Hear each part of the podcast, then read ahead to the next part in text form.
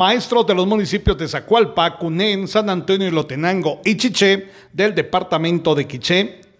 manifiestan frente a la Dirección Departamental de Educación Zona 1 de Santa Cruz del Quiché, donde exigen se les explique por qué no fueron tomados en cuenta en los listados de contratos